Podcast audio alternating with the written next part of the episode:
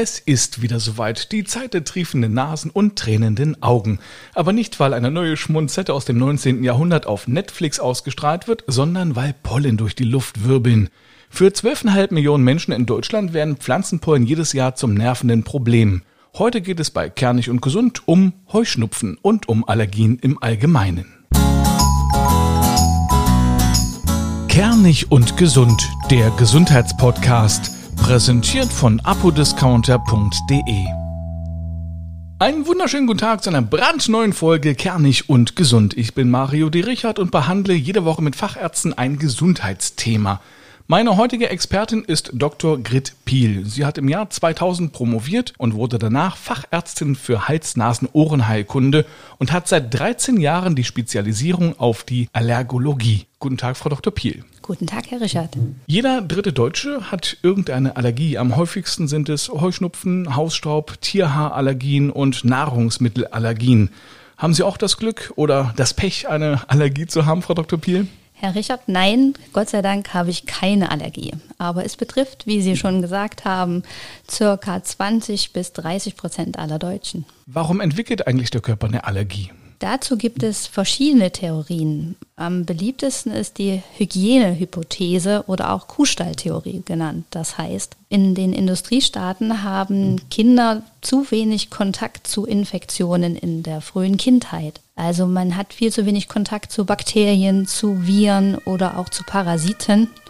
Und ähm, dadurch kommt es dazu, dass das Immunsystem plötzlich Stoffe angreift, die überhaupt nicht gefährlich für den Körper sind. Deshalb weiß man, ähm, dass wenn Kinder sich besonders auch mal im Schmutz bewegen, es nicht immer ein Nachteil sein muss. Könnte der Umgang mit Dreck ein Training für das Immunsystem sein und äh, könnte zu viel Hygiene dafür sorgen, dass es mehr Allergien gibt? Genau, das ist der Fall. Also Kinder, die auch mal im Dreck spielen oder auch auf einem Bauernhof aufwachsen und dort natürlich nicht immer sich die Hände waschen nach jedem Kontakt mit einem Tier oder mit Dreck, ähm, die haben deutlich doch weniger ähm, Risiken, eine Allergie oder auch ein Asthma zu entwickeln.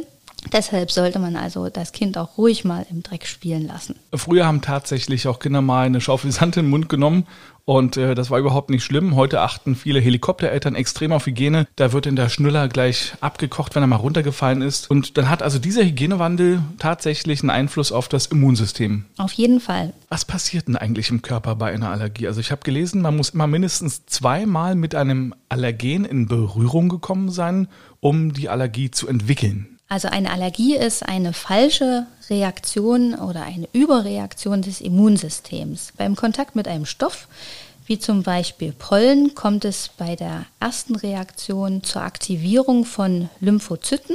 Die bilden dann Antikörper, das ist in dem Fall eine Allergie, das IgE. Und beim nächsten Kontakt mit diesem Stoff kommt es dazu, dass dieses IgE sofort ausgeschüttet wird. Das heißt, dass dann eine Reaktion vom Soforttyp abläuft. Warum macht der Körper das? Ähm, also es ist eine Fehlreaktion des Immunsystems. Der Körper ähm, hat in Ermangelung echter Feinde wie zum Beispiel Bakterien oder Viren, ähm, ein Abwehrsystem gegen völlig normale Stoffe aufgebaut. Und eine Ursache dafür ist zum Beispiel eben unser modernes Leben in den Industriestaaten. Das heißt, man könnte theoretisch auf jeden Stoff der Welt allergisch reagieren. Genau. Also die Allergene ähm, sind alles Proteine und im Prinzip kann man auf alles in unserer Umwelt eine Allergie entwickeln. Kann die Allergie ganz plötzlich auftreten oder ist es eher ein schleichender Prozess? Also ist es immer beim zweiten Kontakt? Nein, es kann auch, also früher geht man davon aus, dass vor allem der Allergien sich im Kindesalter, das heißt also beim ersten Kontakt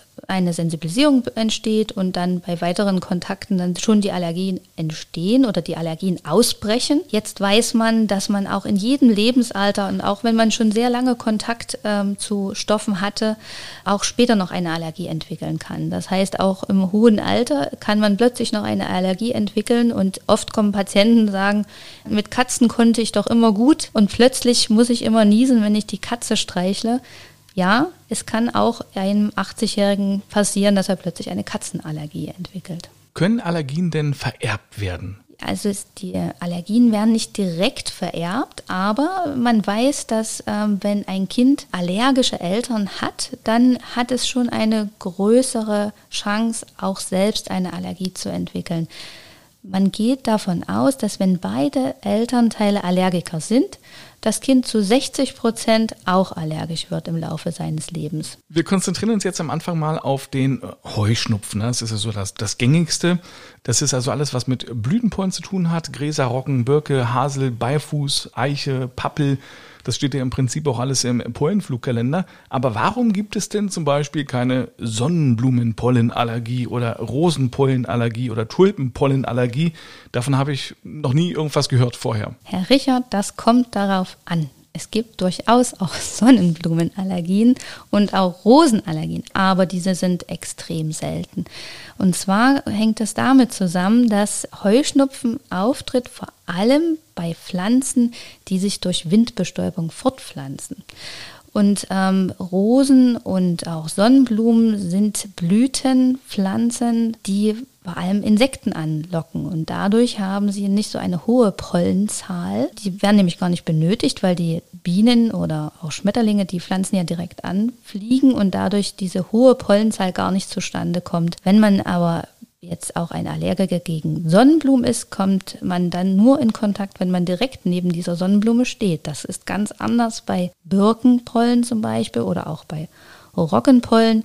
Eine Roggenpflanze enthält ca. 21 Millionen Pollen wow. und die können auch bei günstigen Windverhältnissen 400 Kilometer weit fliegen. Dann kann man sich schon vorstellen, dass diese Pollen einfach viel besser verteilt werden und auch viel mehr Menschen erreichen und dann auch eben eine größere Zahl von Allergikern davon betroffen wird. Und wenn ich diese Zahlen höre, dann äh, braucht man sich ja nicht zu wundern, wenn man sehr weit weg wohnt und es sind gar keine Birken in der Nähe und trotzdem äh, läuft die Nase. Das ist genau der Grund. Warum heißt denn das eigentlich Heuschnupfen? Hängt es damit zusammen, weil eben Gräser am häufigsten die Heuschnupfenauslöser sind? Der ursprüngliche Begriff geht wirklich darauf zurück, dass früher vor allem Bauern oder auch Erntehelfer von dieser Erkrankung betroffen waren und man hat gemerkt, dass immer die Nase juckte und lief, wenn die ähm, Arbeiter mit Heu zu tun hatten, also bei der Heuernte und daraus hat sich dieser Begriff entwickelt. Man hat früher wirklich nur Gräser, Pollenallergiker damit benannt mit einem Heuschnupfen. Heutzutage geht man aber bei allen pollentragenden Pflanzen ähm, von diesem Begriff aus oder benennt es dann auch als Heuschnupfen. Die typischen Symptome sind ja trockener Husten, Niesen, tränende und juckende Augen, laufende Nase. Äh, bei dem einen mehr, bei dem anderen weniger. Also manche Menschen sehen ja aus wie Zombies, anderen sieht man es kaum an. Woran liegt das, dass es so unterschiedlich ist? Also da gibt es doch eine individuelle Empfindlichkeit und es gibt durchaus Patienten, die nur an ein, zwei Tagen ähm, mal über so allergische Symptome in der Saison klagen. Und es gibt Patienten, die schon bei geringsten Pollenmengen eine unheimliche Reaktion darauf zeigen und äh, schon mit Augen, Jucken, Nase laufen und so weiter ähm, zu tun haben. Ähm, das ist einfach eine individuelle Empfindlichkeit. Und je nachdem, wie stark die Ausprägung ist, werden die Patienten auch den Arzt erreichen, Medikamente nehmen oder auch ähm, die Notwendigkeit sehen, eine kausale Therapie einzuleiten. Eine kausale Therapie, was ist das? Also ähm, die, ähm, wenn man nochmal von vorne beginnt, wäre es also günstig, die Allergie äh, zu behandeln im ersten durch diese Allergenvermeidung. Das heißt, wir versuchen erstmal gar nicht diesem Allergen so ausgesetzt zu sein oder es eben auch schnellstmöglich wieder loszuwerden. Zum Zweiten die symptomatische Therapie mit Medikamenten, die die Histaminausschüttung verhindern. Und das dritte, kausale Therapie, damit meine ich eine äh, spezifische Immuntherapie, die also dem Patienten ähm, wieder eine gewisse Toleranz des Allergens erlaubt. Also ich habe relativ Glück, muss ich sagen. Ich habe nur gegen drei Sachen eine Allergie, also Gräser, Roggen, Birkenpollen. Es gibt ja wahrscheinlich auch Menschen, die das halbe Pollenmenü haben, ne? also den Pollenflugkalender hoch und runter.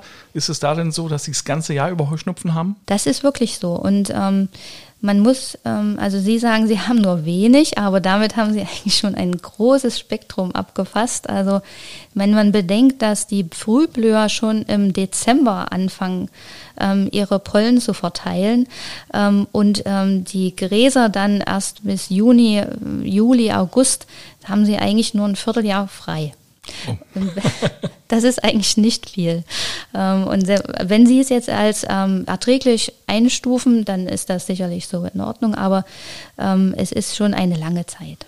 Hat man denn schon Heuschnupfen, wenn man ein paar Mal am Tag niesen muss? Das kann man so nicht sagen. Da sagt man immer als Arzt, das kommt darauf an. Also wenn ich solche Symptome verspüre und ähm, gut damit zurechtkomme, dass ich einmal, zweimal am Tag ein, ein Nasenspray benutze, dann muss man sicherlich nicht gleich zum Arzt gehen. Aber wenn diese Symptome sich doch verstärken und ähm, doch einen regelmäßigen Medikamentengebrauch äh, notwendig machen, dann sollte man sich auf jeden Fall beim Facharzt vorstellen und dann wäre auch ähm, ein Allergietest mal angeraten. Wie finden Sie dann die einzelnen Allergene heraus? Also das Wichtigste ist das Gespräch. Ich bin auch deswegen Allergologe geworden, weil es so ein bisschen so ein Detektivspiel ist und man im Gespräch mit dem Patienten schon ziemlich genau einordnen kann, in welche Richtung es eigentlich geht.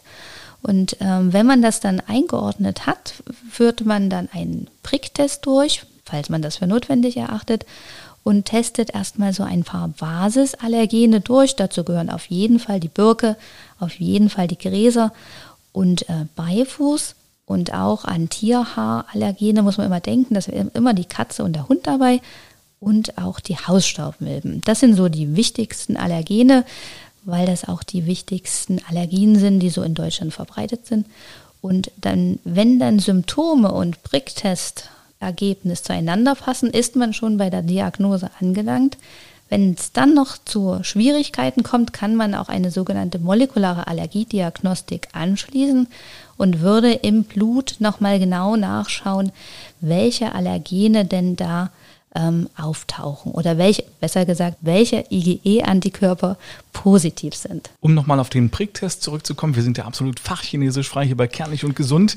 Äh, das ist so, dass dann auf dem Unterarm, so habe ich das in Erinnerung, quasi wie eine Tabelle aufgezeichnet wird und da werden dann die verschiedenen Allergene draufgetropft und eingestochen in die Haut.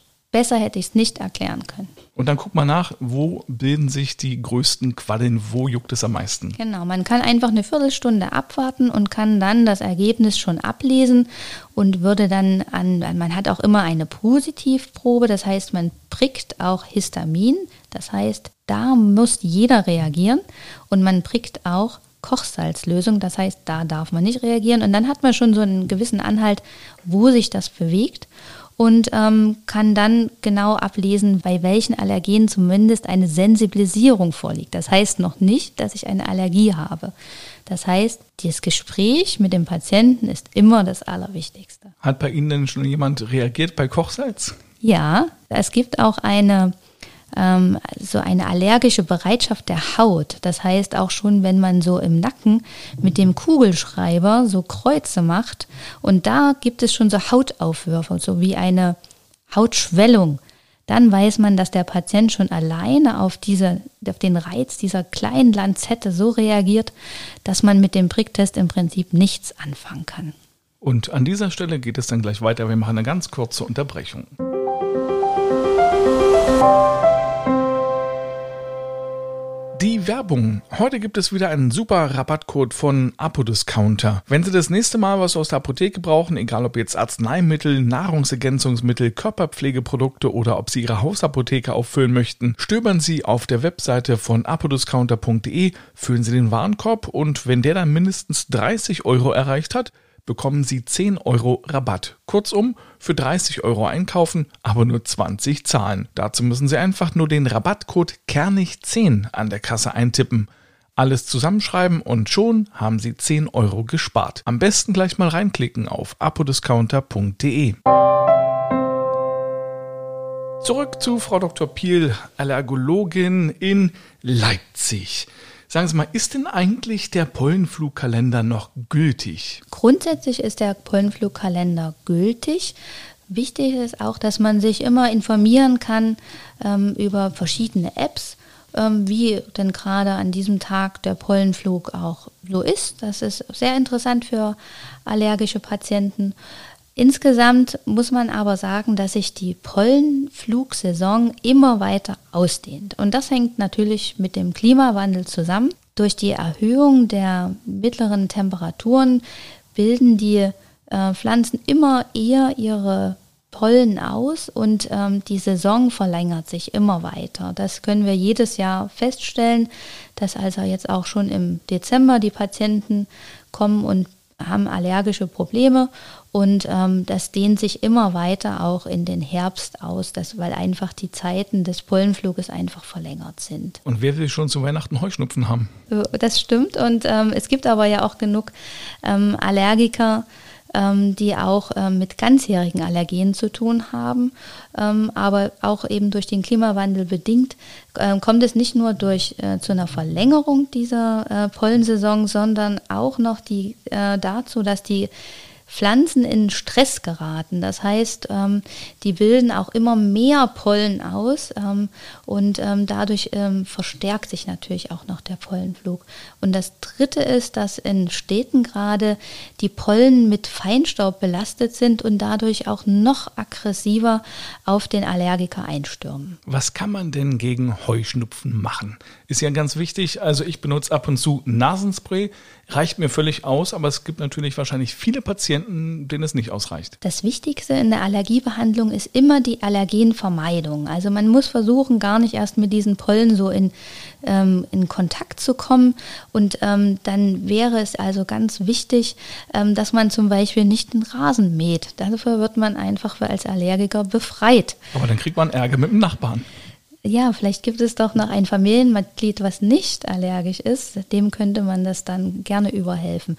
Nee, aber Spaß beiseite, es ist wirklich so, Allergen vermeiden bedeutet auch, dass man das Allergen, das ja nun mal draußen rumfliegt, so schnell wie möglich wieder los wird. Das heißt, man sollte sich also die Haare waschen, man sollte abends möglichst eine Nasendusche benutzen, um die Pollen aus der Schleimhaut wieder rauszuwaschen.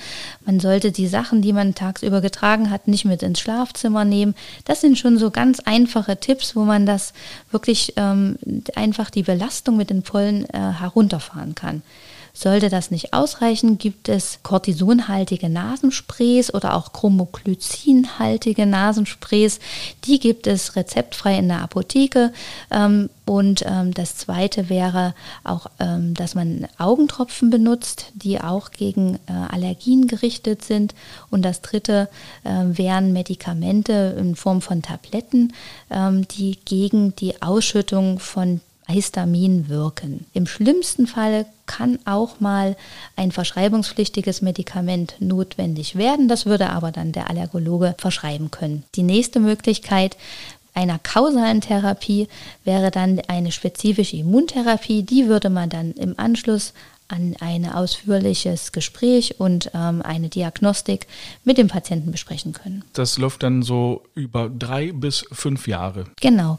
Also man hat sich heutzutage auf die drei Jahre eigentlich so ein bisschen eingeschossen. Man macht wenig jetzt noch längere Therapien, außer jetzt bei Insektenstichallergien. Da kommt auch mal eine längere Therapie in Frage.